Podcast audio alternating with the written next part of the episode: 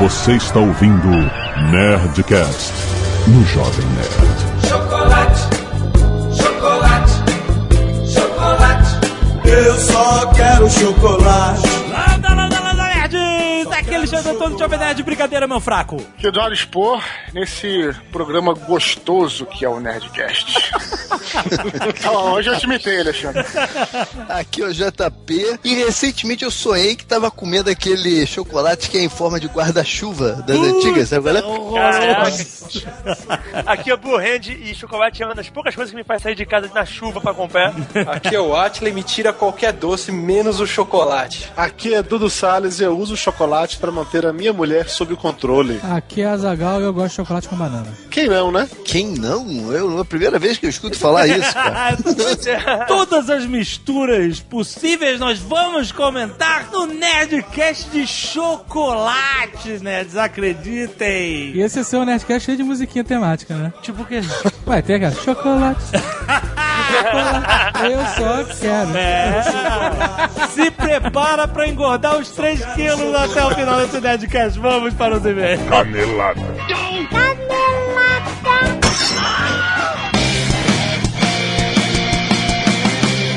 Azaghal, vamos para mais uma semana de e-mails e caneladas ao Nerdcast. Vamos. E Azaghal, hoje temos mais um recado dos nossos queridos amigos da Icatu Seguros. Olha aí. Você lembra que a gente anunciou um jogo que você aprende como proteger o seu futuro, chamando Vivendo e Aprendendo? Sim, lembro, claro. E, e a gente sugeriu que eles registrassem um outro URL, Vivendo e Aprendendo. Sim. Eles registraram. Caraca, esse é excelente. Não, sério.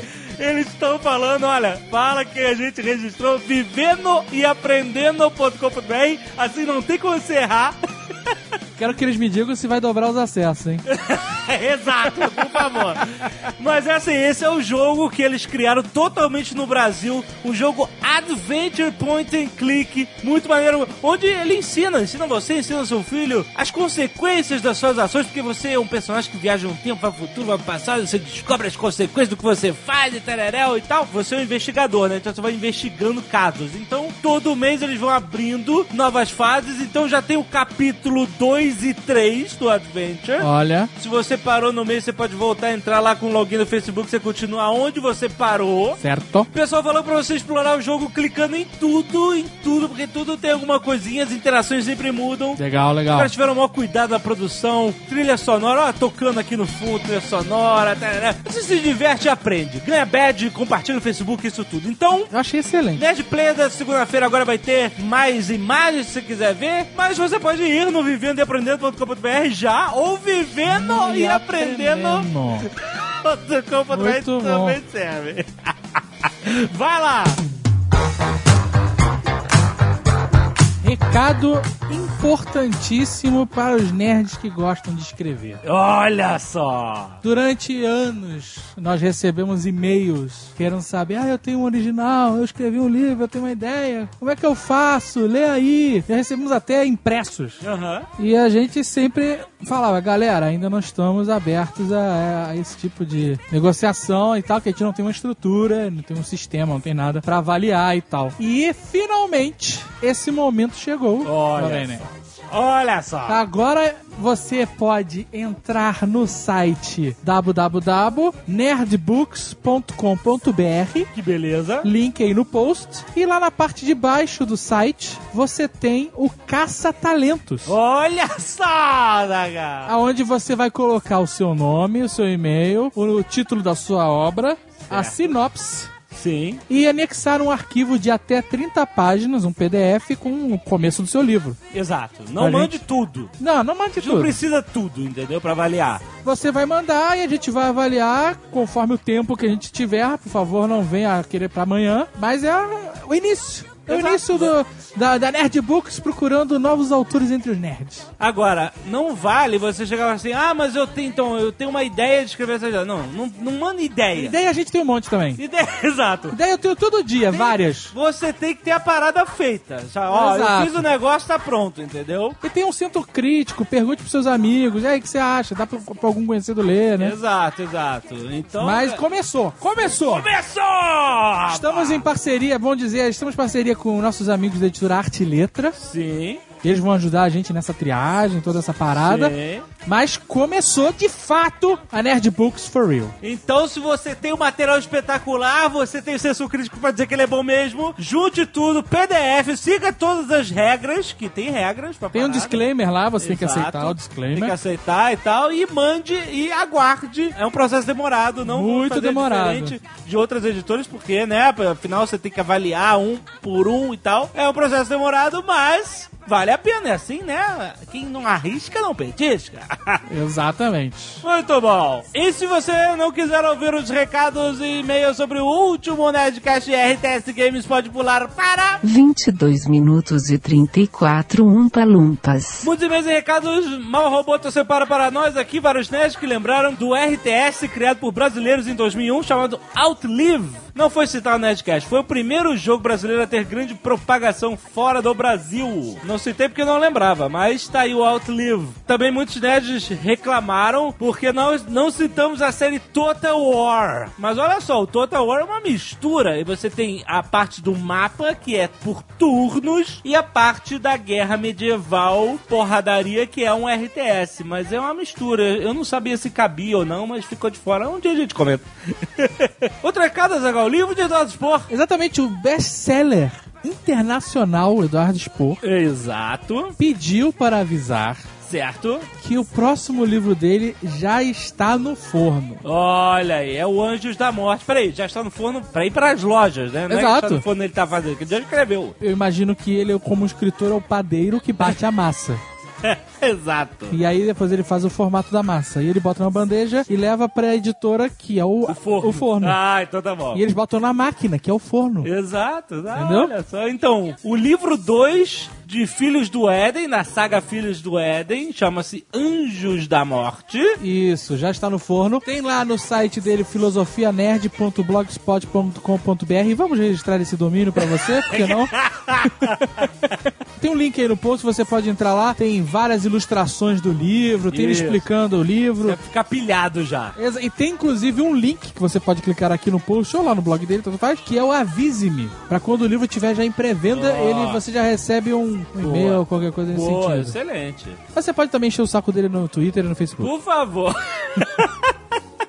Encontros Skynet Azagal, primeiro encontro gourmet Skynet em Vitória, Espírito Santo. Olha aí, rapaz. Olha só, gourmet. Ver, olha aí. Vai rolar no sábado, dia 16 de março. Então já rolou, né? Peraí. Não, já rolou. Temos o sexto encontro Skynet de Belo Horizonte, os mineiros não param. Certo. Vai rolar dia 23. Então, se você é de Minas, ainda dá tempo. Ou não, não dá mais. Olha aí, o dia do meu aniversário. Comemore por mim. Ah, bebam, povo jovem nerd.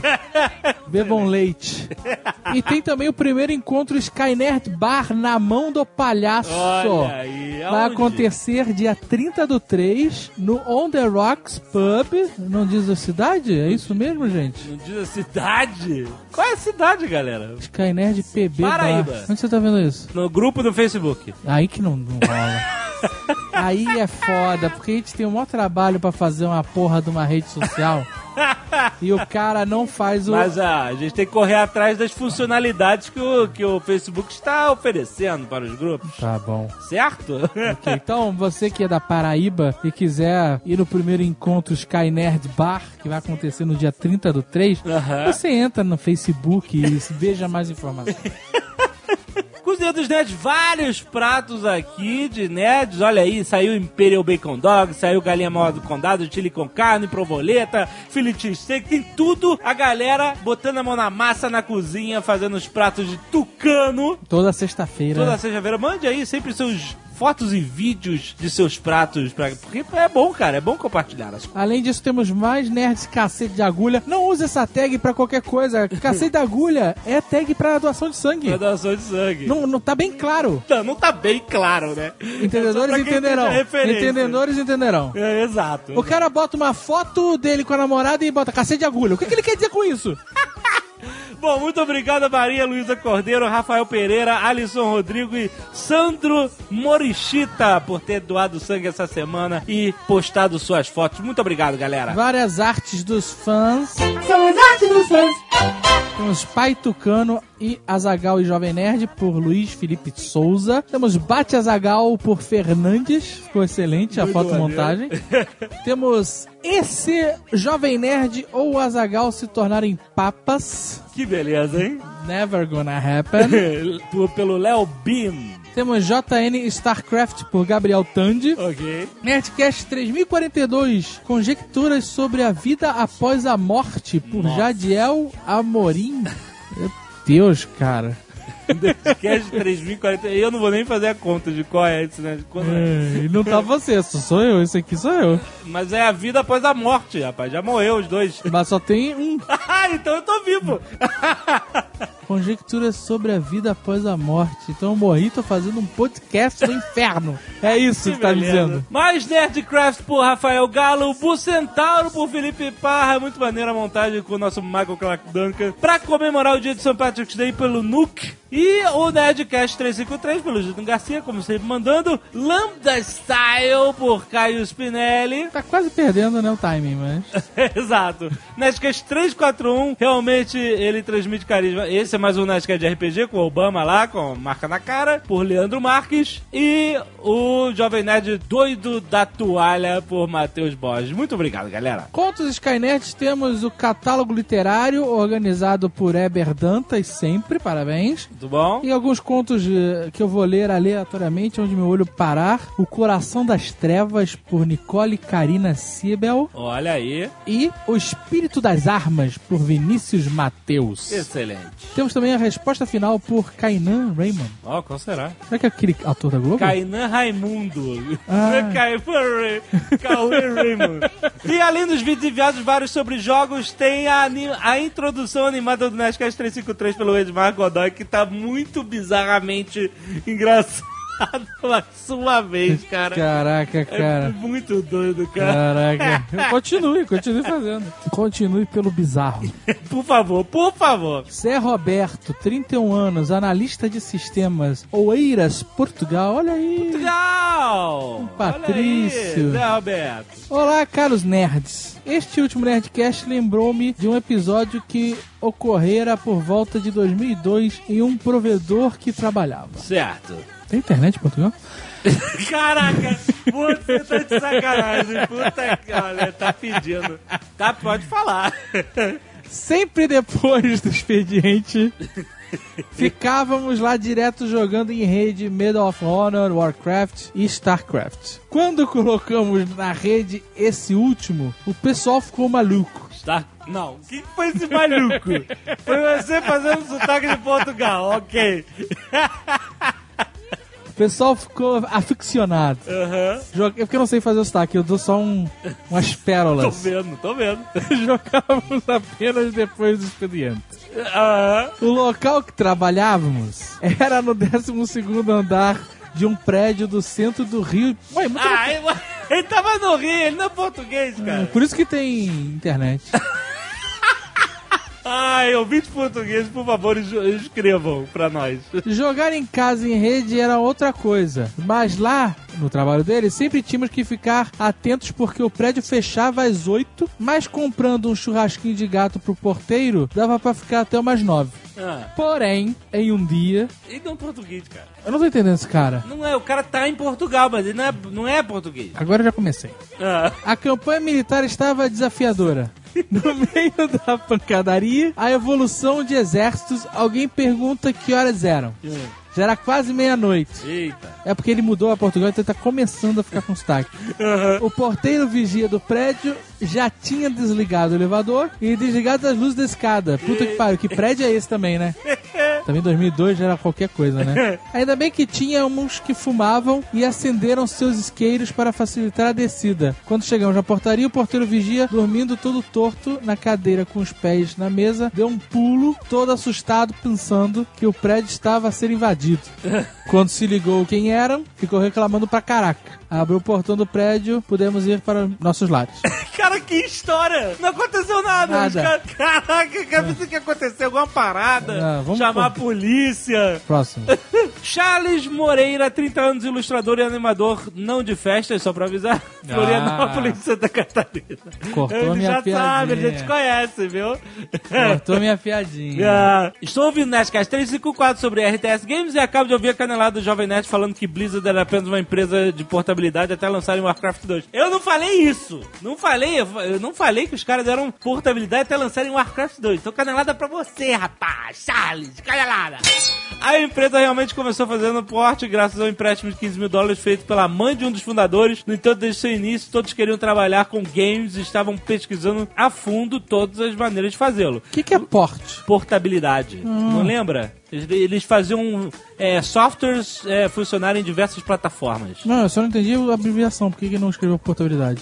É porque vai ver que é uma coisa do mercado, porte. Ok. É pra ficar pequenininho e caber no celular. Logo começaram a lançar games que ganharam várias premiações importantes do país, disputando com gigantes como Capcom, Nintendo, Sega e jogos como Lost Vikings, Blackthorn, eu lembro desse, Rock'n'Roll Racing. A gente falou desses, cara, você tá maluco? Entre outros, até lançar o primeiro Warcraft. Tu pode ter confundido porque no início o nome da empresa era Silicon and, Syn and Synapses, mas o nome foi trocado porque, além de ser muito longo, as pessoas costumam brincar que era uma clínica de estética especializada em turbinar peitos das americanas. Para quem quiser conferir, existe esse documentário sobre os 20 anos da empresa, onde eles contam todas as histórias boas e ruins, como ter que sacar dinheiro do cartão de crédito de um supermercado para não deixar de pagar nenhum funcionário. Então, olha aí, tem um link, link no post para vocês verem o documentário sobre a Blizzard, muito maneiro. Cadenado para você, porque eu não falei que eles começaram lançando Warcraft 2, né? O 1 não existiu. Rafael Benini, 23 anos, advogado. Opa! Advogado especialista em processo civil. Ó, olha aí. Louveira, São Paulo. Se for uma intimação? Lá vem, lá vem. Não, se for uma intimação, eu não vou ler. Aí eu não recebi. Lê aí pra mim. Prezado Jovem Nerd Azagal, não gostei. Começou muito Começou formal. formal. Não veio endereçado a mim, então não é, eu não sou o Azagal de verdade. é, exato. Eu sou mega fã de vocês, mas tenho que trazer eles mal no- mais notícias. Não, mentira. E sempre acompanho o Nerdcast Nerd Office, inclusive comprando produtos sempre pelos links patrocinados do Submarino Saraiva e Submarino novamente e da Nerd Store, desde o lançamento do mito da Jovem Nerd Store. Acontece que fiquei algum tempo sem acompanhar o Nerdcast por conta dos trabalhos de conclusão da minha pós-graduação, culminando com a entrada de um mega novo cliente no escritório onde trabalho, trazendo uma porrada de serviço. ok. Quando esta semana eu consegui colocar tudo em ordem, baixei todos os Nerdcasts que eu tinha perdido no meu celular. Não, você baixou Ele baixou todos os no- Nerdcasts que você tinha perdido. Isso. No Baixou pro Ah, seu celular. Isso. Né? Porque parece que ele botou no celular e E perdeu. perdeu. Olha a redação aí, advogado. É, pois é, né? o juiz, o que, que é juiz? Vai, vai ficar dúbio.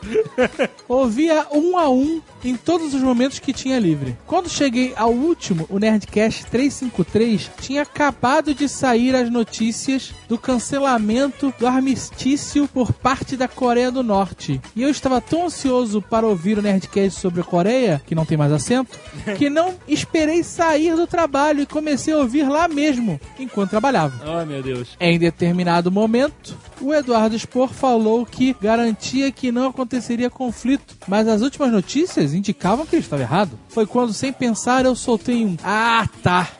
e eu não estava prestando atenção. Percebi só então que o chefe estava apresentando as novas metas para o mês.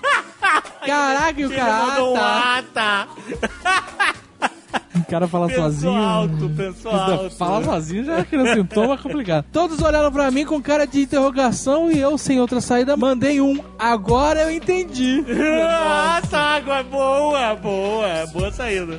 Rezando para que fizesse algum sentido com as coisas que o meu chefe havia dito e que eu não ouvi. Ai, meu Deus. Para minha surpresa, meu chefe me mandou um sorriso e disse: É a primeira vez que eu tenho certeza de que alguém entende o que eu falo.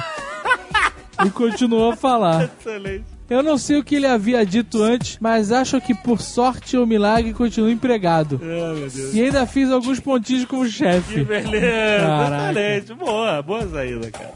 Rafael Bervi, 29 anos, analista de informações gerenciais, boring. Ele que botou isso. Isso enquanto eu não consigo voltar pra minha área de comunicação, onde me sinto em casa. São Paulo SP. Vai dar tudo certo. Vai.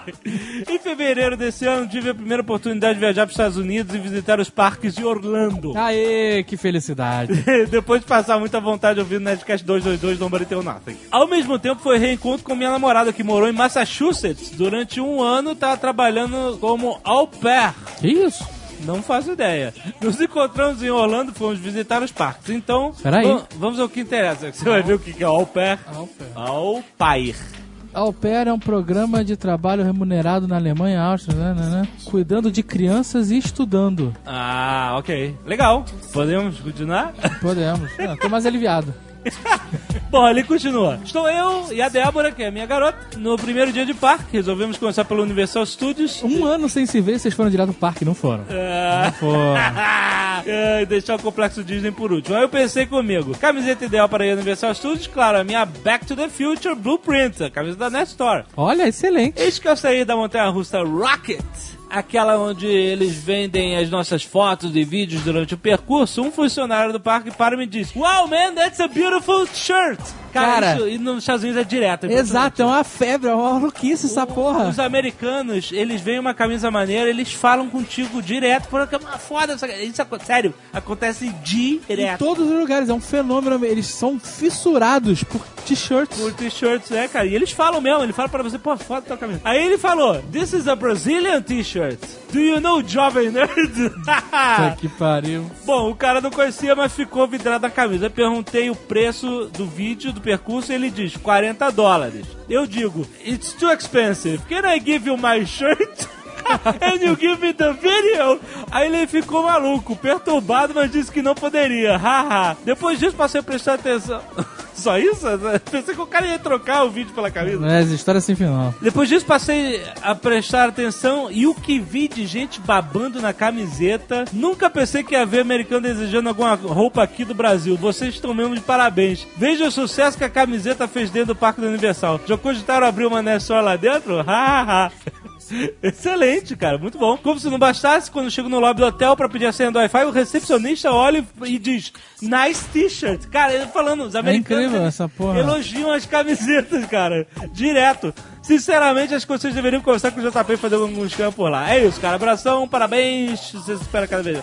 Olha, um e-mail simpático. É? Mostrando. Aí, aqui, ó. Ele mandou um link na Sky Nerd mostrando ele com a camisa lá no Universal, na frente do DeLorean. Olha aí, que beleza. Puta, muito bom. Ah, não, muito bom. Muito obrigado, cara. Vamos, vamos pensar nisso. Vamos pensar, vamos. Quanto é que ser um quiosque do Universal? Vou abrir um quiosque no Outlet. Excelente.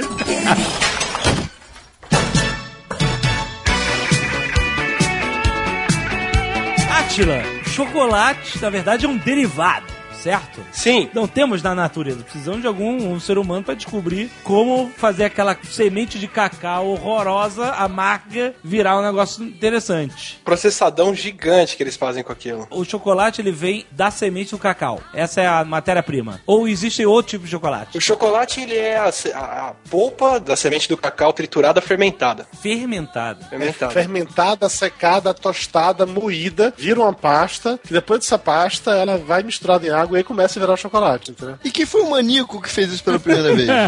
Algum maia, asteca, inca, sei lá, essa galera ali da região central da América. O cacau, o cacaueiro, o pé do cacau, ele é originário do norte da América do Sul. Só que vários e vários viajantes foram levando essa planta, foram levando as sementes disso, meio que espalhando pela América inteira, especificamente no México. E foi lá no México que os maias começaram a fazer essa putaria toda pra descobrir o chocolate. A planta, ela sai dali do Peru, da Amazônia, mas parece que... Nossa, Da onde que ela sai? da fronteira do Peru com a Amazônia. Eles usavam, na verdade, a polpa da fruta fermentada como bebida. Depois que eles foram entender que dava pra usar semente, e isso foi lá no México que eles foram entender isso. Eu não tô conseguindo entender uma coisa, cara. Como é que a parada do Peru chegou no México? Existia um encontro das tribos indígenas americanas, um, tipo assim, da ONU, da parada? E uma parada maneira e levou lá no, pros astecas? Dos incas pros astecas. Os astecas chegavam a descer fazer até quase Argentina, cara. Os astecas? É, pegavam é. prata, coisa assim, de toda a costa da América Não do tem Sul. um lance que eles usavam a semente, cacau, como moeda? Sim. Eles levavam como dinheiro pra trocar, ou eles comiam cacau, cagavam no caminho e ia nascendo árvore? Assim, o cacau ele é mais uma dessas plantas que tem uma semente cheia de veneno pros outros insetos, pra passarinho ou coisa assim, e que pra gente não tem um efeito tão venenoso, tão barato, legal e a gente acaba usando. História Então, da humanidade. Sempre. Não morri e deu um barato legal. Porra. É praticamente o freio moral. Tem um detalhe importante que nessa época o cacau não era doce, ele era apimentado, mas era muito apimentado. Apimentado? Aí é a novela da Globo.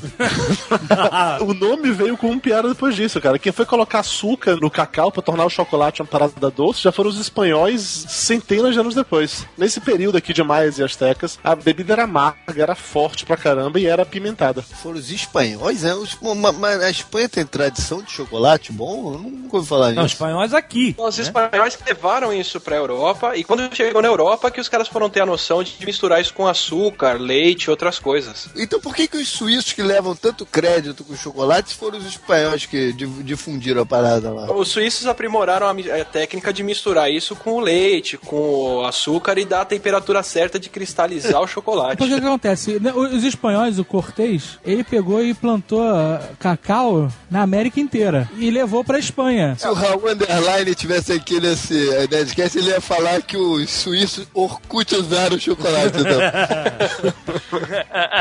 Ele era todo quebradiço, era uma pelota. Quando fazia o chocolate em barra, e não a bebida né, que os astecas tomavam, mas os primeiros chocolates em barra eram uma pelota quebradiça pra caramba, meio farelenta. Depois que eles foram aprimorar na Europa o jeito de fazer uma barrinha bonitinha, uniforme. O que acontece é que o chocolate ele era considerado uma bebida dos deuses, assim. Os, os maias, astecas, incas, sei lá qual era as tribos exatamente, gostavam muito e diziam que o, o cacau tinha sido um presente do deus vento, que tinha roubado o cacaueiro da terra dos filhos do sol. Então os astecas consideravam isso como uma parada realmente sensacional. Daí o lance de começar a usar como valor de dinheiro, realmente. As sementes passaram a ter um valor por causa disso, porque eram fruto dos deuses, eram só os reis que podiam consumir esse chocolate líquido ainda e amargo com gosto de pimenta. E que devia ser uma merda de vez de passagem. É, eu queria falar, falta de parâmetro é isso aí, maluco. Era uma merda e eles achavam ótimo. Mas era uma merda que dava barato. Ah, dava barato. Não era o, do, o sabor que eles queriam.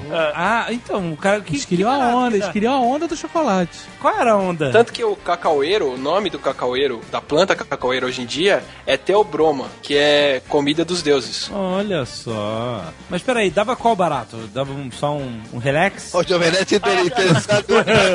Não, pô, Esse é o Jovem Nerd. Caso o chocolate deixar aberto, dá barata, cara.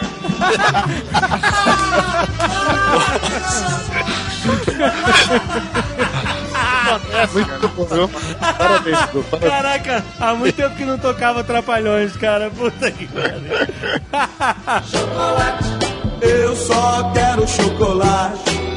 Mas voltando a falar do cacau como dinheiro mesmo, como valor, os astecas usavam isso como dinheiro, os maias usavam isso como dinheiro. Quando os espanhóis chegaram, eles chegaram procurando, né, por pedras preciosas e tal, ouro. E eles invadiram a capital asteca e encontraram um monte de armazém cheio de semente de cacau. Não, não, não. Vamos contar a história de verdade, né?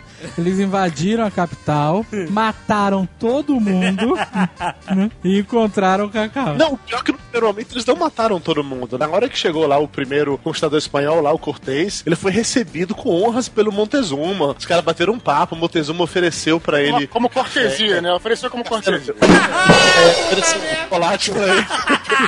Ele tá demais. Está on fire, velho. Não, pai. tá foda. E o Montezuma ofereceu a ele o chocolate. O Montezuma só bebia em copos de ouro. E o cara, assim, a bebida era tão valorizada que ele bebia em copo de ouro e jogava o copo fora, porque o ouro era uma merda. O que importava era o chocolate, né? Olha aí. E aí o Cortez, de maneira muito digna, resolveu os problemas depois, aprisionando o Montezuma e conquistando o México inteiro, né? Ele Mas falou até assim: aí- posso ficar com um copo? É De foda. recordação, né? A mamãe fica com o copo. Gelé de mocotó em base, lembra? Gelé de cacau. A mamãe fica com copo. Cara. Mas ó, com 100 sementes de cacau, você comprava um escravo. Com 10 sementes, você pagava um prostituta. Eu acho 10 sementes pra uma prostituta, sim, tal. Aí cê- mas isso era na Vila Mimosa de lá, né, cara? Tinha outros graus da parada que era mais cacau que precisava, não. Se você tivesse só quatro sementes, você podia comer um coelho na hora do jantar, inclusive. Olha aí. E depois você podia almoçar ele no dia seguinte, né? E hoje em dia você tem que levar uma caixa de bombom, né? Ai, caralho. Hoje em dia você tem que levar uma caixa de bombom e tu não ganha nada.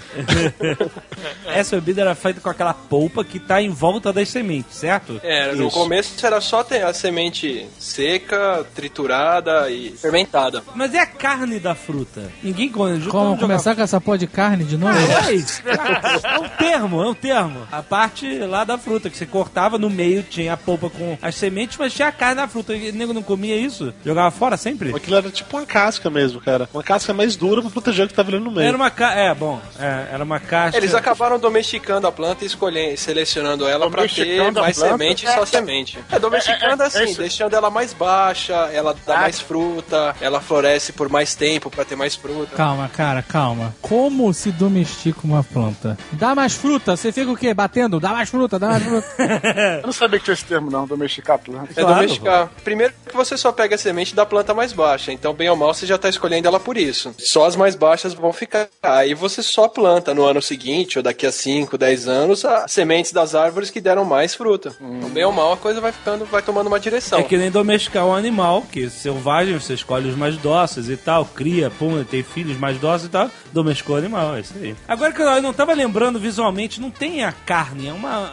É, é casca e, e polpa e, E semente. semente. né? É. Na verdade. Eu achava que tinha uma carne que nem maracujá, agora não tem. O mesmo Cortez que aprisionou o imperador e tacou o puteiro lá no México, Porra, com 10 sementes, né, cara?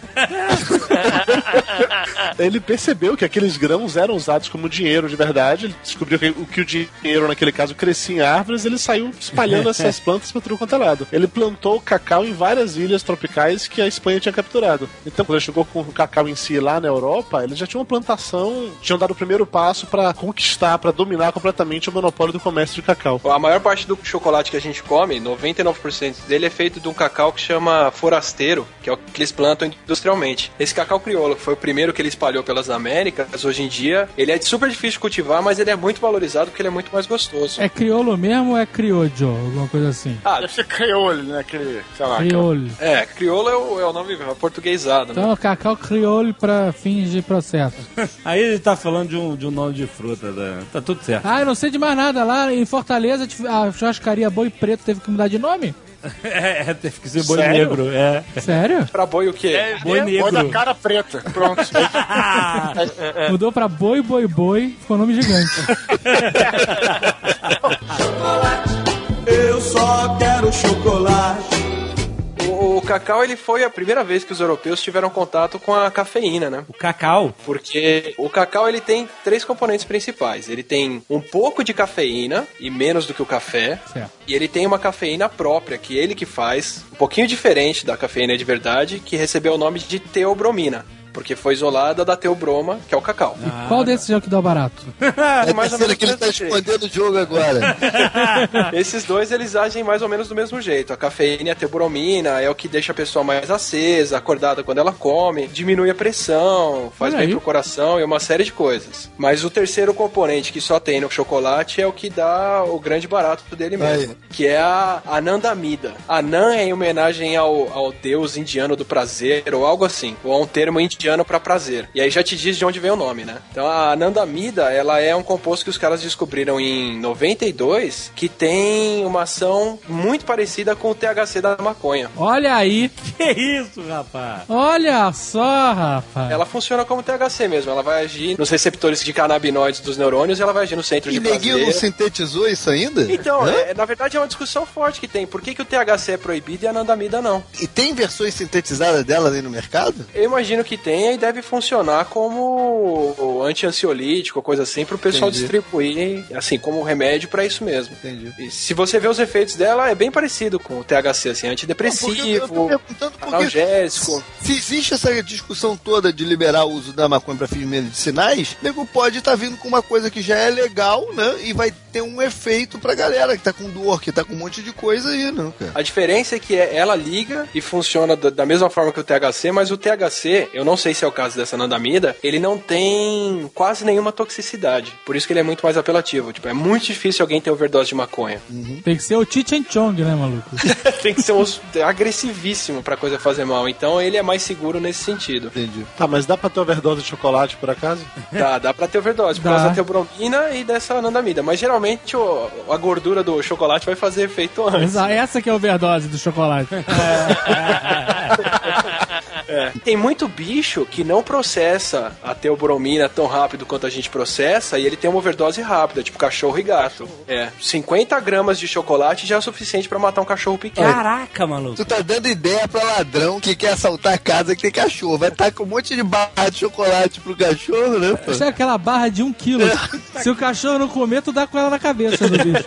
Mas é, é bastante comum durante o- a, a época de Páscoa, coisa assim, ter, ter cachorro sendo internado por isso, porque a criançada não sabe e dá pra eles. É verdade. É, mas é, é tóxico pra caramba. É tóxico pra cachorro, né?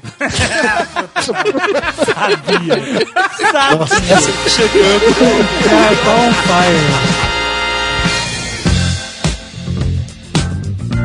Olha só que curioso, a Nandamida ela age no centro de prazer e já mostraram que pelo menos em Camundongo ela aumenta pra caramba a sensação de prazer e de recompensa que o açúcar dá. Quando a gente come o açúcar, tem uma região de prazer do cérebro que fala, legal, você comeu um negócio que é bom pra você, né? Ele falou, good for you. Good for you. Exatamente. E, o, e o- a Nandamida, ela acelera isso no cérebro. Então, quando você tá comendo chocolate, é o pacote perfeito. É É a droga que age no centro de prazer e o açúcar junto. Ah, então peraí, o Mas açúcar você tá é o- chocolates mais docinhos, né? É, o chocolate ao leite. Chocolate ao leite, chocolate com açúcar. que o né? açúcar tá dizendo. Meu, o meu chocolate meio amargo. O, o açúcar é aquele composto que tava na fruta em quantidade bem pequena antes e falava pra você, bom, você achou uma fruta madura e bastante nutritiva. Que a gente pega isso e purifica e dá numa dose absurda hoje em dia num doce. Você- pega aquela recompensazinha que você tinha antes de... É o negócio de ser tudo mais fácil hoje em dia, né? Exatamente, É, olha aí. é, definiu tudo, cara. Antigamente você tinha que se ferrar com a abelha, brigar com os bichos pra conseguir pegar um pouco de mel pra ter o primeiro doce da sua vida ali. Hoje em dia você pega aquele centro que, que dava um sinalzinho de 10 e faz ele dar um sinal de 300 agora. É, com certeza. E o chocolate ele aumenta a chance disso. Então, por que, que ele vai viciar, né? Porque além dele ter cafeína e teobromina que são viciantes só por elas, ele ainda tá estimulando o centro de recompensa muito mais. Ah, então peraí. A- as substâncias do cacau, elas são viciantes? Tem algumas coisas viciantes ali dentro. A teobromina e, e a cafeína são viciantes por si só. Mas peraí, você tá dizendo que o cara que é chocólatra, ele é viciado quimicamente? De ter crise de abstinência? Pode, e pode ter pelos dois motivos. Se é pela cafeína ou pela teobromina, o que a pessoa vai ter é dor de cabeça, um mal-estar físico. A mesma coisa que alguém toma muito café tem quando para de tomar. Não é um vício que a pessoa vai ficar tremendo ou vai suar frio, mas rola uma indisposição e uma dor de cabeça pra quem toma muito café todo dia quando para. E é mais ou menos o mesmo que você pode ter com chocolate. A indústria de cigarro usa um pouquinho de chocolate dentro do cigarro, que é pra potencializar esse efeito de ter vontade, né? Ah, É é? mesmo? A É indústria mesmo? de cigarros usava aquela cigarrilha de chocolate quando a gente era menor pra fazer as pessoas fumarem. né? Também. também. Mas eles botam no componente do cigarro lá, tem um pouco de chocolate. E só que o chocolate, por conta dessas outras coisas, ele também pode dar um outro tipo de dependência, que é essa dependência da sensação de bem-estar que ele dá. Ah, tá. Você ficar psicologicamente. Mas Dependente. bem-estar procurando. aqui, fica numa nice, é isso? É, porque ele tem o THC e a recompensa, né? Vem tudo junto. Por isso que o pessoal associa geralmente chocolate com uma situação triste, ou quando você precisa, né, ficar pra cima, ou quer comemorar, que ele te dá essa sensação de prazer junto, ele dá esse reforço. O nego não fala também que chocolate é, é substituto pro orgasmo? Não tem um negócio desse? Por conta disso, porque ele estimula o centro de prazer do cérebro. Isso é ideia errada, hein, cara? Isso aí, isso aí é da ideia errada. né? Mas assim, ele realmente vai dar prazer e vai substituir o sexo se ele tiver depositado num corpo do sexo oposto. Como é que é? Aí estamos entrando numa área que eles chamam aqui nos Estados Unidos de kink. Sapeca, né? Pensa bem onde você vai passar de chocolate, né, cara? Eu só quero chocolate. Os chocolates não falam que é afrodisíaco, ou falam que é. Tudo é afrodisíaco. É, por isso que eu falo. Tudo, qualquer coisa. Eu Qualquer que- coisa. Toda semana tem uma parada nova. Pensa assim, pra quem nunca tomou café na vida, quando a pessoa toma o café pela primeira vez, não- a pessoa não vai ficar ligada, mais disposta, acordada? O chocolate teve esse papel na Europa. Quando levaram pra lá pela primeira vez, a galera ficou enlouquecida com a disposição que ele dava depois que você comia. Era novidade. Olha aí. Ainda mais porque o concentrado quente que eles tomavam é uma paulada. Mas não era ainda docinho gostoso, como a gente tá acostumado. Aí foram aprender a processar. Cara, nada naquela época era docinho e gostoso, cara. Nada É, já tinha açúcar, só não tinha leite ainda, mas o açúcar já tinha sido colocado Não nessa tinha época. leite, maluco. O açúcar naquela época era muito pouco usado. Watson, uma pergunta técnica. O que, que engorda do chocolate? É, é a gordura, é o açúcar, é o leite? O que, que é? É a combinação da gordura com o açúcar. E a gordura é própria do chocolate ou uma parada que, que adiciona. Como é que é isso aí? Posso explicar como é que é a mistura do chocolate? Por favor. Por favor, faça a cortesia. Vamos lá. Você foi... Deixou a... Porra, é. Pegou a semente do cacau, triturou, deixou ela fermentar, secou, fez todo o processo lá. Primeiro tu tem que pisar, que nem na novela Renascer, né? É, O pisar é separar a semente da polpa. Ah, tá. Aí, é aí que vem aquela música. A gente via só toda. Jovem Nerd, Jovem Nerd cantor de novela. Porra, clássica novela Renascer. A história do cacau, rapaz. Depois que tritura, tosta. Seca, eles fazem a torrefação. O que eu não entendi é o seguinte: o cara pisa na parada. E aí, pisa e vira um, uma- um negócio só? Ou ele vai separar de alguma maneira? Ah, ele não quebra. Eles pisam na semente, tá? Eles não pisam naquele coquinho em volta. O cara vem lá com um facão, abre, joga o coco pega aquela semente pra pisar. Aí quando ele pisa na semente, ele não tá separando nada, ele só tá quebrando. Ele tá É, separando você- a semente da polpa dela. Do lado do cara que pisa, tinha o cara com uma vassourinha, que ele vai puxando as sementes. É isso aí. Pensa na semente de romã, ela não tem uma capinha vermelha por fora? Eu não como frutas, cara. Eu só como alimentos processados. Quem, quem já comeu romã ou fruta do conde, a semente ela vem com uma cápsula doce por fora, né? É, isso aí. É, o cacau ele vem do mesmo jeito, é uma goma branca que fica por fora que é a polpa. Então quando eles estão pisando, eles estão separando a semente de dentro dessa polpa. É como se estivesse apertando a embalagem para a semente sair de dentro. assim. Essa semente depois vai ser torrada, que vai ser moída, que vai virar então a massa de cacau. E é essa massa de cacau que acaba virando chocolate depois. Essa massa triturada, ela vai fermentar e depois ela vai ser prensada. Da prensa sai uma manteiga, que é a manteiga de cacau. Olha aí. Peraí, ele pega a massa, aperta a massa e sai manteiga? A semente triturada e fermentada e seca, você aperta ela até sair a gordura que tem lá dentro, o óleo que tem lá dentro, que é essa manteiga. Ah, então o próprio cacau, a própria semente já tem uma gordura sinistra dentro. Tem, tem. Toda semente tem. tem gordura porque ela é o estoque de energia que a planta precisa quando ela começa a brotar. Não, mas a, a de convir que o chocolate tem muito mais gordura do que porra, porrada de coisa, né? Então já, já tem uma Pensa no gordura. amendoim, sim. É uma quantidade violenta de gordura que a semente tem, né? O cacau é a mesma coisa, ele tem bastante gordura já dentro da semente dele. O amendoim é só gordura, não tem mais nada. Gordura sólida. Gordura sólida. Gordura e proteína. cara. Aí beleza, o cara tira a manteiga pra vender manteiga de cacau. Aí você tem a manteiga e o pó de cacau. Se você misturar a manteiga com o pó de cacau e um pouquinho só de leite, você já tem um chocolate amargo aí. O Watson não falou do pó. Essa manteiga, depois que você espreme tudo que sai essa manteiga, o que resta na prensa fica uma parada sólida que você moe e isso vira o pó de cacau. Ah, tá. A quantidade de leite que você vai aplicar aí é que vai gerar esse chocolate 90%, 70%, Isso. 80%. 90% é porque 90% dele é manteiga de cacau e cacau em pó. E o E resto é leite. 10% é e leite. açúcar. Cara, É. E o 80% de passar é incomível, né, cara? Incomestível. Ah, eu né? gosto.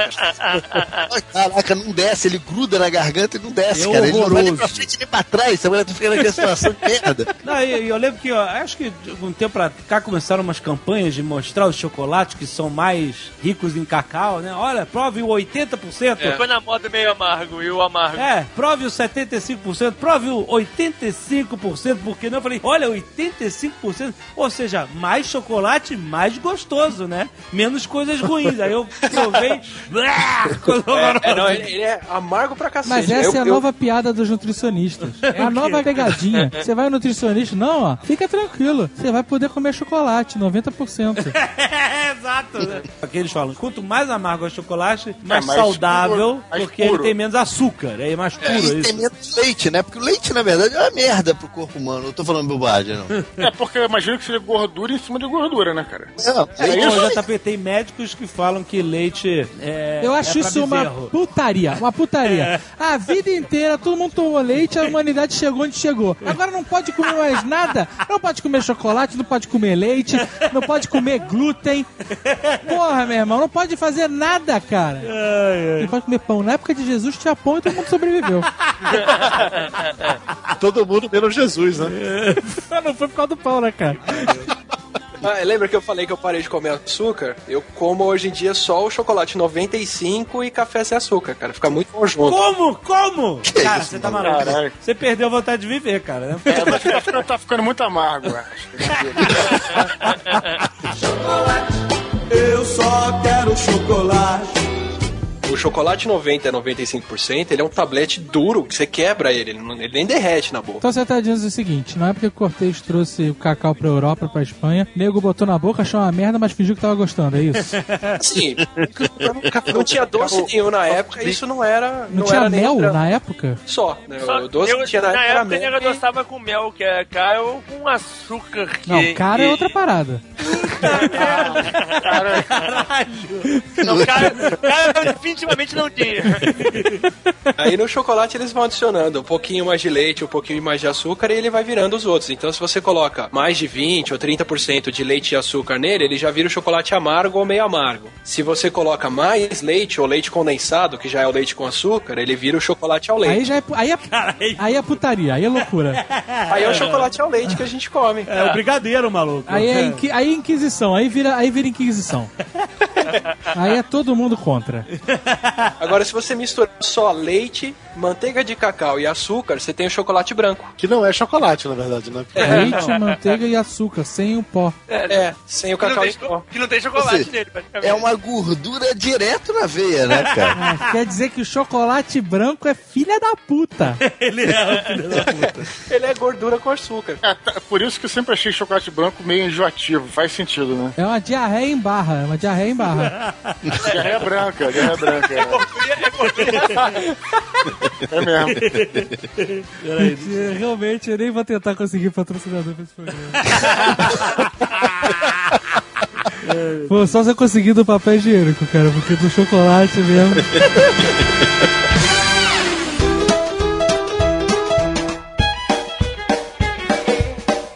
Tem o nego falando que faz bem pra saúde, faz mal pra saúde. O chocolate faz bem pra saúde ou não faz? que vem na semente do cacau faz bem. Ah, o que que vem? Ah, Teobromina, teobromina. faz mal nele é a gordura e o açúcar. Isso, especialmente se estiver comendo chocolate ao leite, depois de uma certa quantidade, como vocês estavam dizendo, começa a fazer mal mesmo. Mas é a gordura e o açúcar. É, especial por isso. Ainda mais aqui no Brasil. Por que aqui no Brasil é pior? Porque o que, que faz o chocolate ser o chocolate e ele ser gostoso? Todo aquele monte de coisa que é misturado, a gordura, o cacau em pó e o açúcar, tudo isso é bem triturado, bem moído, derretido e recristalizado, né? Só que ele não forma um cristal bonitinho, o açúcar. Ele forma uma solução de tudo isso na, na gordura que solidificou. Isso tem que ser feito numa temperatura certa para ele ter essa consistência macia que a gente gosta. Só que para chegar nessa consistência macia e para se manter assim, o chocolate ele derrete a mais ou menos 33 graus. Isso. Por isso que quando você pega ele na mão, ele desmancha na mão, ele derrete. Derrete, eu sempre lembro de Lost, só pra. De Lost? Por quê? É. Por quê? Derrete.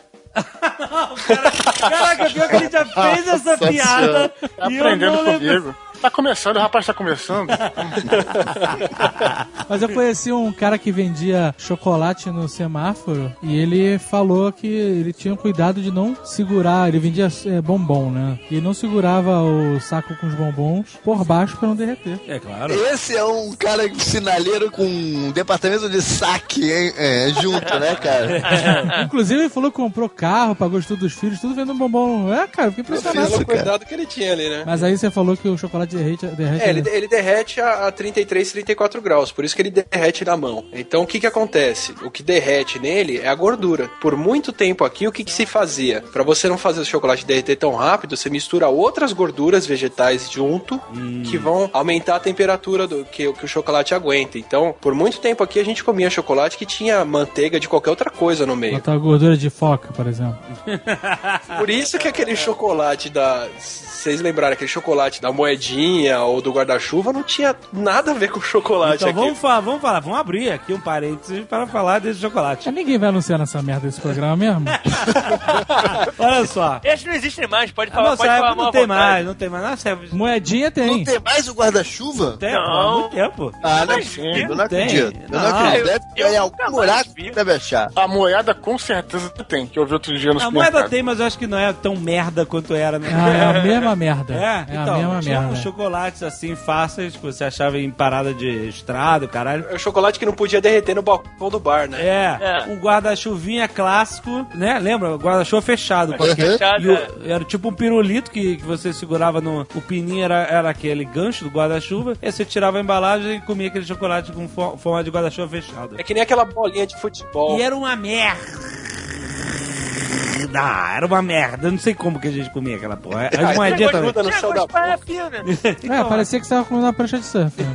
Mas tinha gosto de parafina. O que é a- essa história de parafina no chocolate? É, se bobear a manteiga que eles punham era essa, né? É mesmo? Então o que, que é? O que, que é a parafina pra começar? A parafina é, e a manteiga e tudo isso são cadeias longas de carbono, que são as gorduras. A diferença é que a parafina ela vem é derivada do petróleo. Pois é, não ia botar parafina na parada, não é possível.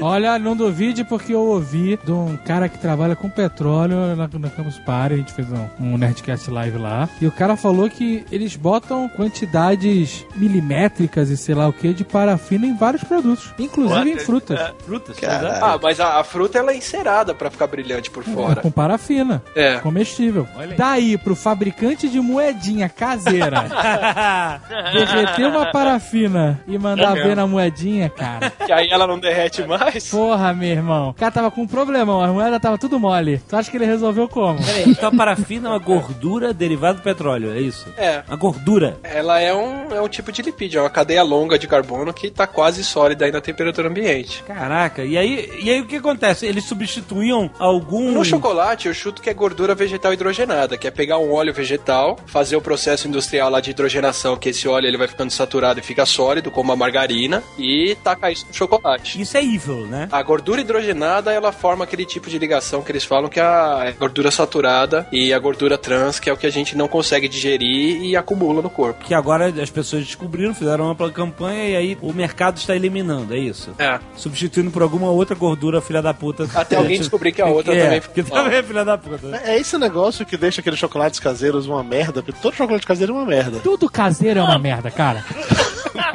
Tudo é caseiro. Comida caseira é boa. Tu já tomou cerveja caseira? Ah, mas aí porque também o cara. cara- Então, é uma merda, cara, é uma merda. For falar que você tá, que você tá pensando, ah, mas que comia parafina e tal, que você não come mais nada na vida, cara. Porque o que você come de merda aí é, não tá no gibi, cara. Você compra, por exemplo, você Então, compra. falar em exemplo, comer merda num programa de chocolate é foda. Eu só quero chocolate.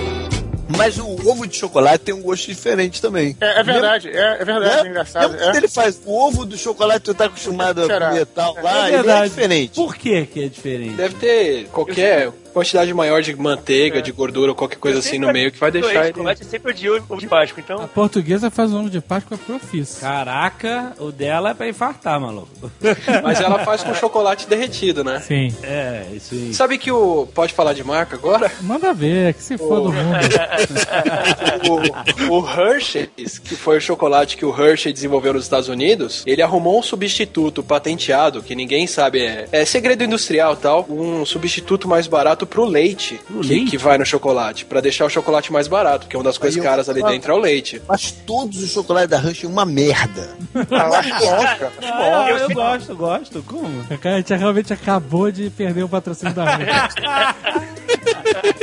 Não, até, até no final do programa a gente ainda faz do jabá maneiro do garoto e quem sabe tu não manda pra Da garota eu faço propaganda com certeza, porque eu- é um dos melhores chocolates nacionais. Ah, Se for patrocinado pela Garoto, ô Jovem Nerd, você só fala pra eles quando entrarem em contato pra excluir aquele bombom de ameixa que fica no final sempre é parado. Caralho, a caixa de bombom é uma Olha só, engana. é ameixa e banana. Por que, que ele bota aquela merda, cara? Eu não Caixa de bombom é sacanagem. Os caras botam quatro bombons bons Exato, e o é resto um- é tudo incomível. É um pego otário, caixa de bombom. Olha só, Eu acho que deve ter uma associação das velhinhas que gostam de bombom de banana e de ameixa.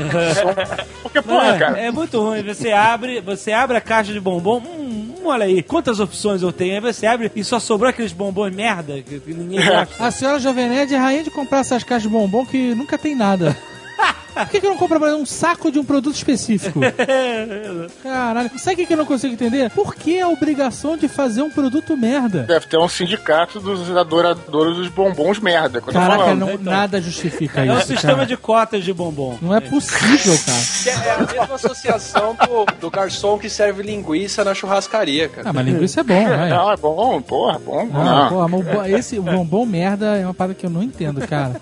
É porque comprou um saco de sonho de valsa, de porra, já faz mais sentido, né? Assim, aí, é, beleza, foi no tiro certeiro. Foi no filé. Exato. Entrou na churrascaria e só tem picanha, mano. Sonho de valsa e serenata do amor. Pra mim, todos esses bombons têm o mesmo gosto, sério. É igual, não é? É igual. Não, eu É. vejo muita diferença. Você vê a diferença? Nossa, muita assim. Por exemplo, eu não tenho um preferido. Sonho de um eu valsa. acho maneiro. Sonho de valsa é o da embalagem amarela. Amarela. Amarela e vermelha. Isso. Serenata de amor é o da laranja, da rosa. Sonho de valsa é o rosa da Lacta, Serenata de Isso, Amor tá é a certo. imitação da Um garota. deles vem com uma embalagem higiênica, sei lá. Ela é lacrada, sabe? Eu posso explicar por que que vem lacrado. Por quê? Porque ele é uma merda, fica mó tempo no mercado, eles têm que lacrar. O outro que sai rápido não precisa lacrar, né, mano?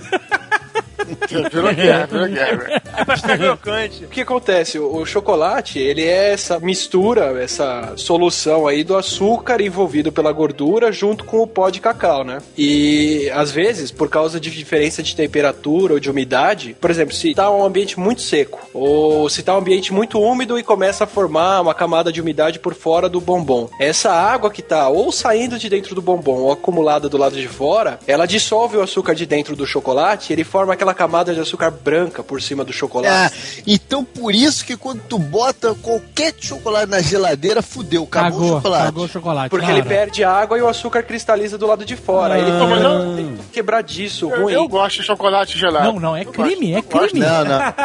É incrível. Pô, pôr na geladeira pode ser o melhor lindt do mundo. Que crime, cara. É Você crime destrói. inapensável. Você destrói a parada, cara. Ah, eu gosto, cara. Sabe o que você tá fazendo? Você tá indo na churrascaria, comprando uma peça de picanha, levando pra casa e botando na geladeira. Aí você vai comer depois. Fica uma merda. Não, manda moer pra fazer carne Eu, moída. eu moro no Rio de Janeiro, ou é na geladeira ou é derretido no chão, pingando. Não tem outro jeito. Compra uma dessas geladeiras de vinho, a deguinha, e bota chocolate lá dentro, cara. Pega de chocolate.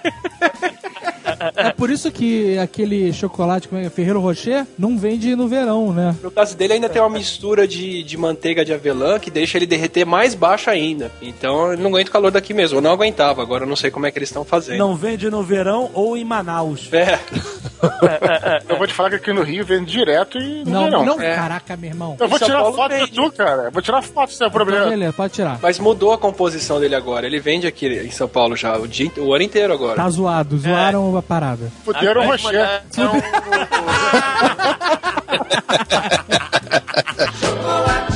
Eu só quero chocolate. Já que a gente tá falando de chocolate que derrete, que vai pra geladeira, que não sei o que lá, o MM é uma tentativa de solução pra esse negócio, né? Olha, bem lembrado. Sem capa com açúcar e mesmo se ele derreter, ele fica preso lá dentro. Olha, só. Olha. Ah, mas aquela capinha derrete também, irmão. Pô, mas tem Não. que ser muito mais alta a temperatura. Não, né? pô, se você ficar com. fechar a mão com a parada, fica com a tua mão toda colorida, cara. Pô, Pode mas fazer o também, teste né, cara? Você... Um segundo, maluco. Não, que um segundo, claro que não. A Cadbury inglesa acabou de inventar um chocolate que só derrete a 40 graus. Você tá com uma febre fudida medida pra derreter o chocolate. É, eles descobriram que se você triturar mais ainda o açúcar, ele forma uma camada cristalina dentro do chocolate que não deixa ele derreter. Eu devo ser uma das poucas criaturas do mundo que não gosta de M&M, cara. Não gosta? Não me desce, bicho. Por quê? Causa da capinha? Não sei, cara. Não, Qual é o gosto do Hershey? É o sabor. Pode ser, pode ser. Eu detesto a Rush. Você não ficou traumatizado com aqueles Você gostava de confete? que vinha antes? Nunca, da- nunca gostei de confete. Nunca gostei de porque é confete. uma merda, né, cara? É, nunca gostei de confete. O Rush alguma tem... neurose do tipo, qual é o preferido M&M? Ah, não, eu só como verde, eu só como amarelo. Vocês têm essa neurose ou não? Cara, isso é coisa de gente maluca. Roberto Carlos tem.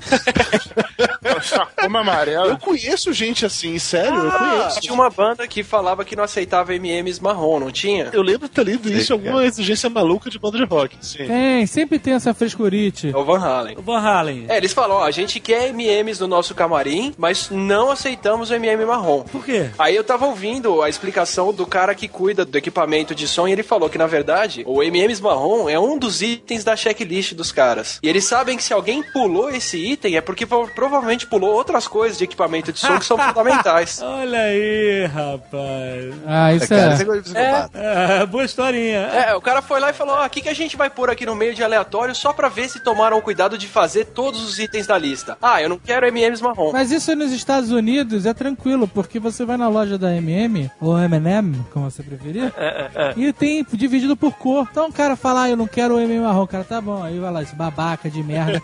Aqui no Brasil é que isso é um problema, porque você só tem o saco sortido, mais nada. Aqui no Brasil, se o- uma banda querendo M&M que não seja de outra cor, o cara vai ter que comprar um milhão de pacotes e ficar fazendo... Catando arroz. Na verdade, isso é uma forma de identificar psicopatas, né, cara? É, mas o cara falava: se, se tivesse MM marrom, é certeza que tinham esquecido de checar equipamento, de carregar não sei o que, ou de montar o som de tal jeito e ia dar problema depois. Eu vou fazer isso. Quando eu for em evento agora, eu vou exigir. Só MM branco. Eu só quero chocolate.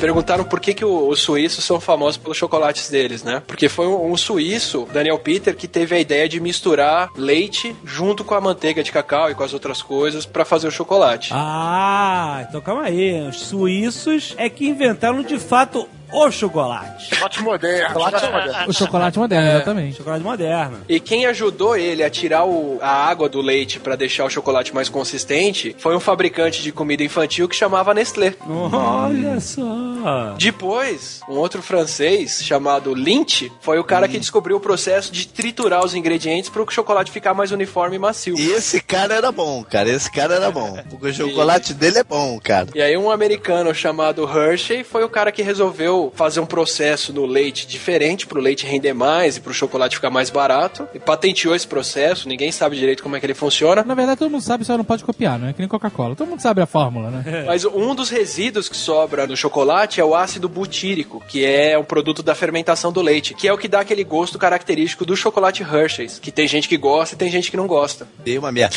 O. específico que eles fazem, assim, chama Kisses. Cara, aquela porra é incrível, cara. É, é barato pra cacete, todo mundo bota tudo quanto é festinha, joga em cima da mesa, assim, pra fazer. Esse é fazer tipo uma gotinha, né? Uma gotinha. Sei qual é, sei. E pra você ver como é que mau gosto espalha. Hoje em dia tem gente que joga ácido butírico no chocolate pra ele ficar com esse gosto de Hershey's, que é o que os americanos acostumaram. Olha só. Agora voltando pra Lindt, que é um chocolate que eu gosto muito, eles agora lançaram a moda aqui, né, o chocolate com sal marinho dentro. Ah, tem essas maluquices. O amigo imaginário, a gente foi na França, ele fez a gente comer chocolate com sal, com pimenta. Olha eu que achei merda, meio cara. esquisito, cara. Eu não Eu gostei achei ruim. Daqui a 100 anos vocês vão gostar pra caralho.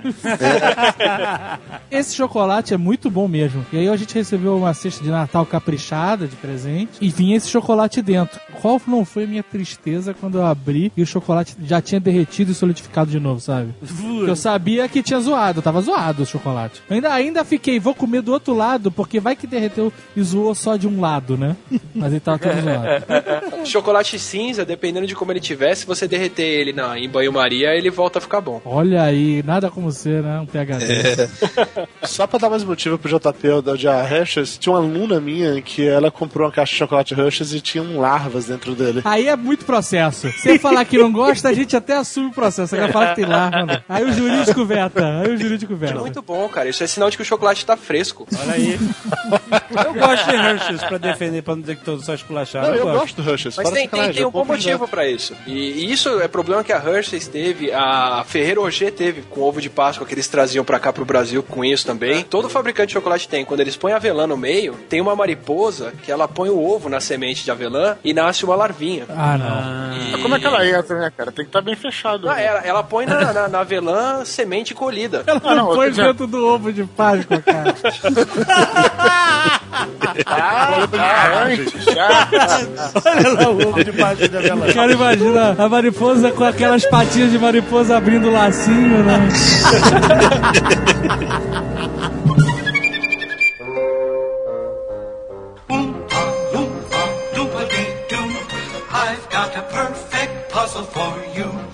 maltine? É, o ovo maltine, ele é extrato de cevada. Ele nem tem É o chocolate. resto que sobra da, da fabricação de cerveja. O quê? É. O ovo maltine não tem chocolate? Como assim? Você tá maluco? O ovo maltine Não. original não é achocolatado, ele é só o extrato de cevada pra você misturar no leite e ele ficar mais forte. É. Mas não tem ovo também? Não. Peraí, não, não, não, não, não, não, não. Você tá maluco? Peraí, peraí, É peraí. só malte. Tem cacau na parada. É suíço, cara. Bom, Hoje em dia, o ovo maltine que a gente compra tem chocolate, mas é, o original não tinha, não era nem pra isso. Tá bom, mas aí alguém botou chocolate e deu certo. Aqui no Brasil, se você for lá fora e comprar ovo maltine puro, você vai tomar um susto. Não, não, não, não, não. Não, não Não, tem não, chocolate, é maluco. não. É. Claro que tem, claro que tem, cara. Todo mundo conhece. É extrato de malte só, extrato de malte, açúcar e cevada. Só no Brasil tem chocolate, você tá maluco. É. É. Sim. Não, não, não, não. Tem chocolate e Nutella ou não? Tem, cho Tem esse chocolate e e manteiga de avelã. É, e o cara fez no hotel eu tinha visto a historinha um tempo atrás. O cara era um fabricante de chocolate, só que o cacau era caro pra caramba e ele tava sem dinheiro. Então ele resolveu misturar alguma coisa no cacau pra poder fazer render. E ele teve a ideia de misturar avelã. Caraca, maluco. Eu tô chocado. Tão gostoso. Chocolate. E mais do que tem chocolate. Eu sempre digo que a Nutella é overrated. Ah, eu pô, tô com você. Tô com o JP. Agora vai ser foda. O público vai se dividir. Eu acho que a Nutella é overrated. pra caralho, pra caralho. Eu, eu não entendo. Por que que essa Ó, loucura? essa eu também acho. Eu acho gostoso, mas não é esse É bom, é bom, é bom. Não Ah, é o paraíso, mas é bom. Eu concordo com você que é legal, mas nego fala assim, faz parada de 5 quilos de Nutella e nego, ah, tira foto, olha aí, 5 quilos de Nutella, Nutella. Que que é isso, cara? Já comeram Nutella de ovo maltine? É ruim, é ruim. Não, Não, não, Nutella- diga isso não. É ruim, é ruim. A Nutella tem uma coisa boa e ruim. É, Ela é realmente muito boa, mas ela enjoa muito rápido também. É, Sim, enjoa. também. Mas é também. boa. Se comer uma dose assim, é. É o Yo-Yo Creme, né? Yo-yo creme, pô, bem lembrado, cara. Pô, é mais próximo que a gente tinha de Nutella na época, é isso aí. É, diz que era um negócio barato lá, que, que, que a minha mãe me dava pra comer com, com um pãozinho, uma porra assim, né, cara? Eu Pra caralho. ia, mas pô, não era fanzaço de Yo-Yo Creme, porra. Mas eu, eu tenho uma regra que qualquer coisa doce fica melhor com Nutella e qualquer coisa salgada aceita requeijão. muito bom, muito bom. Ó, e ovo maltine, Jovem Nerd, tem o nome da composição original dele: ovo e extrato de malte. Olha aí. Eles pegam ovo e malte e misturam, é isso mesmo? É, é. O, a receita original era isso. Só em inglês é egg maltine. Não, é pior que é, é Ovaltine em inglês. E diz que é por causa de, de erro de registro, que, que era pra ser ovo maltine também, mas o nego errou e... Tem um doce na Espanha que eu gosto pra caralho. Ah, não. Chama bolical. É muito bom, cara. É um cachorro quente de chocolate. Nossa. É, é um pão de cachorro quente com chocolate dentro. É puta. Jovem Nerd comeu na última vez, não era bom? É bom, bom. Não é a melhor coisa do mundo, mas é bom. Então, é bom. É bom, melhor do que Nutella. Ela. É, pode ser. Eu tenho uma amiga que ela pega uma barra de meio amargo, coloca dentro do pão francês e põe no micro-ondas. Isso, o nutricionista agora pulou pela janela. Eu só quero chocolate.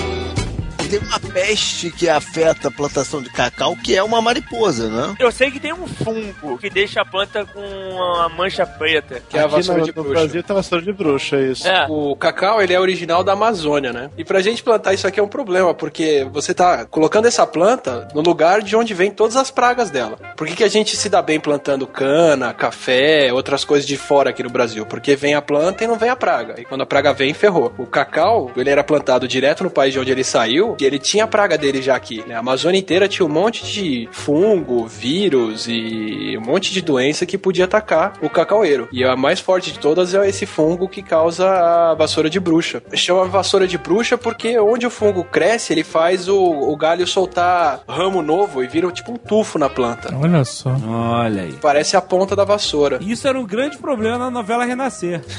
é sério, os caras, caralho, vassoura de bruxo, chegou, cuidado. O grande problema da novela Renascer é que tinha um personagem, cara, que me dava ojeriza. Até hoje me arrepio em pensar nessa porra, que era o Zinho Jupará, maluco.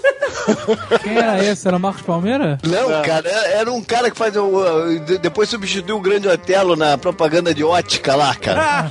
Ah, sei qual é, sei qual é, sei qual é. Caraca, Tinha- aquele cara me Olha, dava um nervoso, maluco. É esse que tinha, que tinha o negócio do diabinho na garrafa. É, esse? cramulhão. Não, esse é o Tião Galinha. Não, vocês estão Tinha um malucos. galinha, esse? tinha, tinha um galinha, tinha um bocadinho de terra mudou trabalhar. Era assim, foi mais prado, né? Isso aí, era isso. Aí, porra, já, já fui no veleiro, já. Cara, Eu só quero chocolate.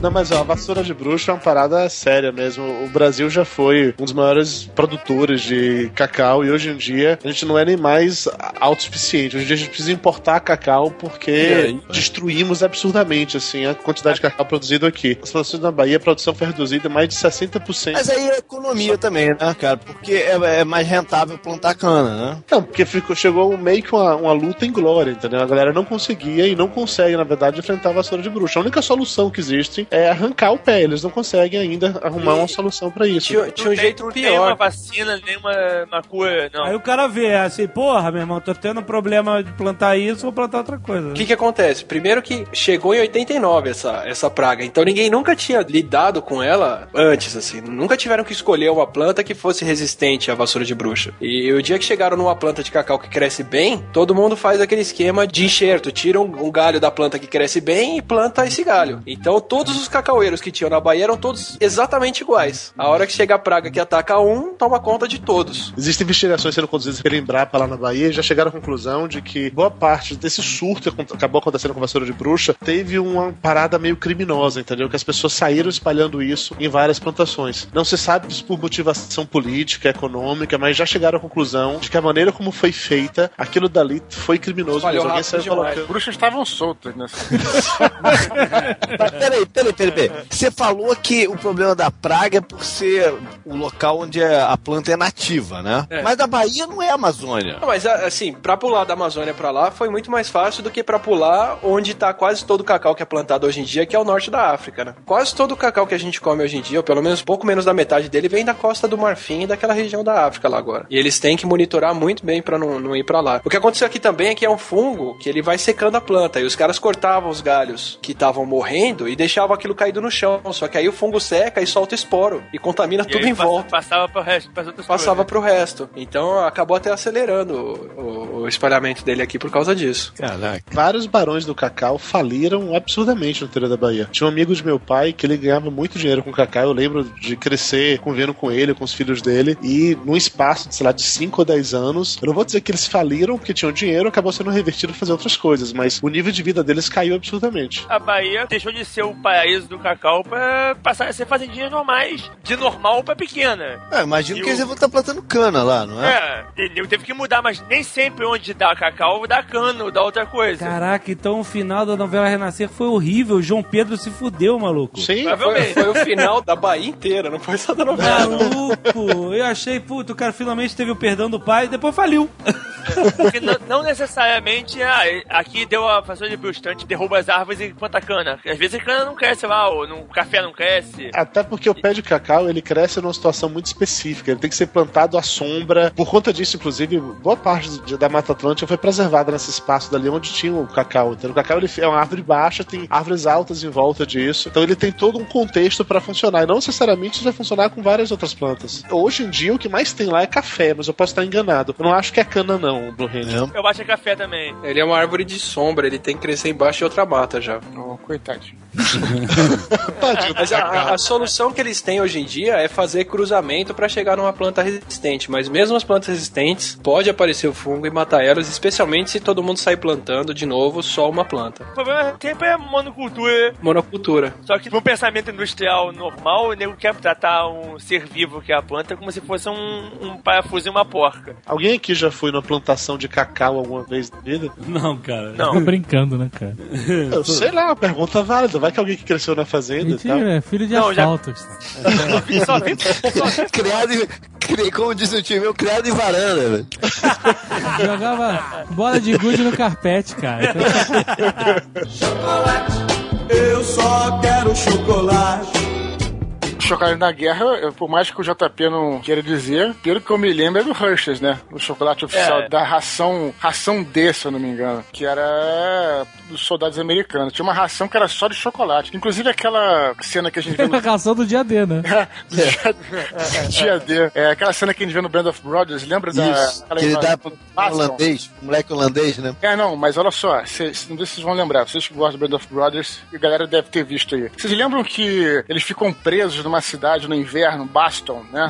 Região? É, não conseguia chegar nenhum suprimento lá porque estavam cercados pelos Panzer, né? Então os aviões, eles despejavam direto, direto chocolate, porque era o mais resistente que tinha e que dava... Aí o Atila pode falar melhor, né, cara? Dá mais energia, sei lá, tem gordura pra caramba, né? Eu acho que o motivo também principal é a caloria e disponibilizar o açúcar direto pro cara dar aquela energia que a gente precisa. Foi o chocolate que eles despejavam, né? tem a cena do garoto holandês também. É. E tem a cena, a cena de- é, dele em Baston mesmo, dividindo chocolates lá com a enfermeira e tal, enfermeira, né? pode crer, é verdade. E era um chocolatão assim, meu irmão, que é uma chulapa de chocolate, né, cara? Pô, cara, mas te falar que quando eu era mochileiro, rodando a Europa, eu me sustentava porque eu comprava uma barra gigante também, meu irmão. Não tinha dinheiro pra nada. Era McDonald's de chocolate. E ia, ia, Ia- conseguindo, cara. Ia se desfazendo, né? Ia se, ia, ia se derre- ia se derretendo, ia se derretendo. Eu só quero chocolate.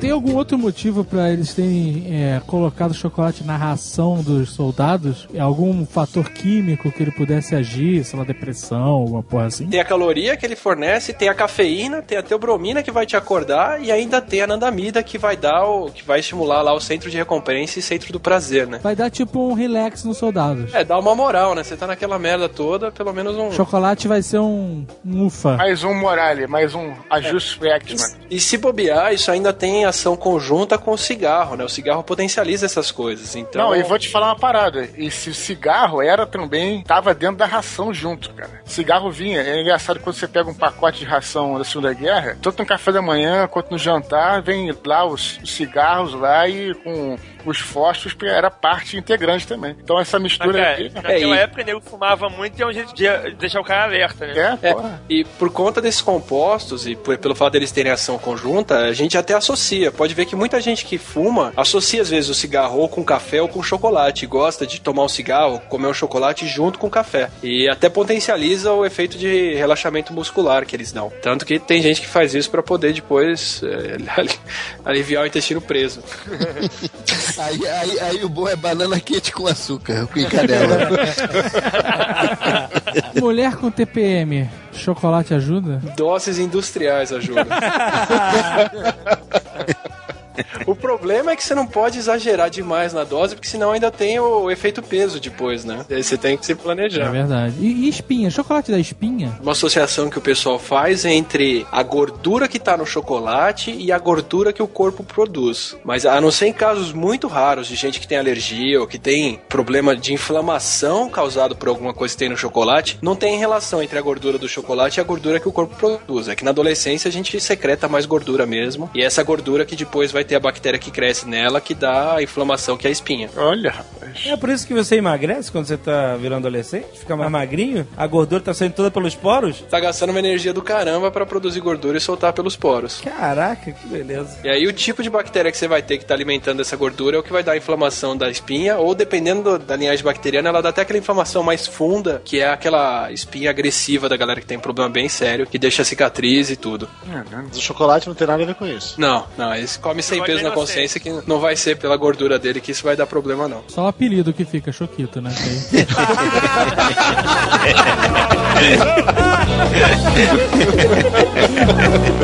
O César vai ter patrocínio choquito, não.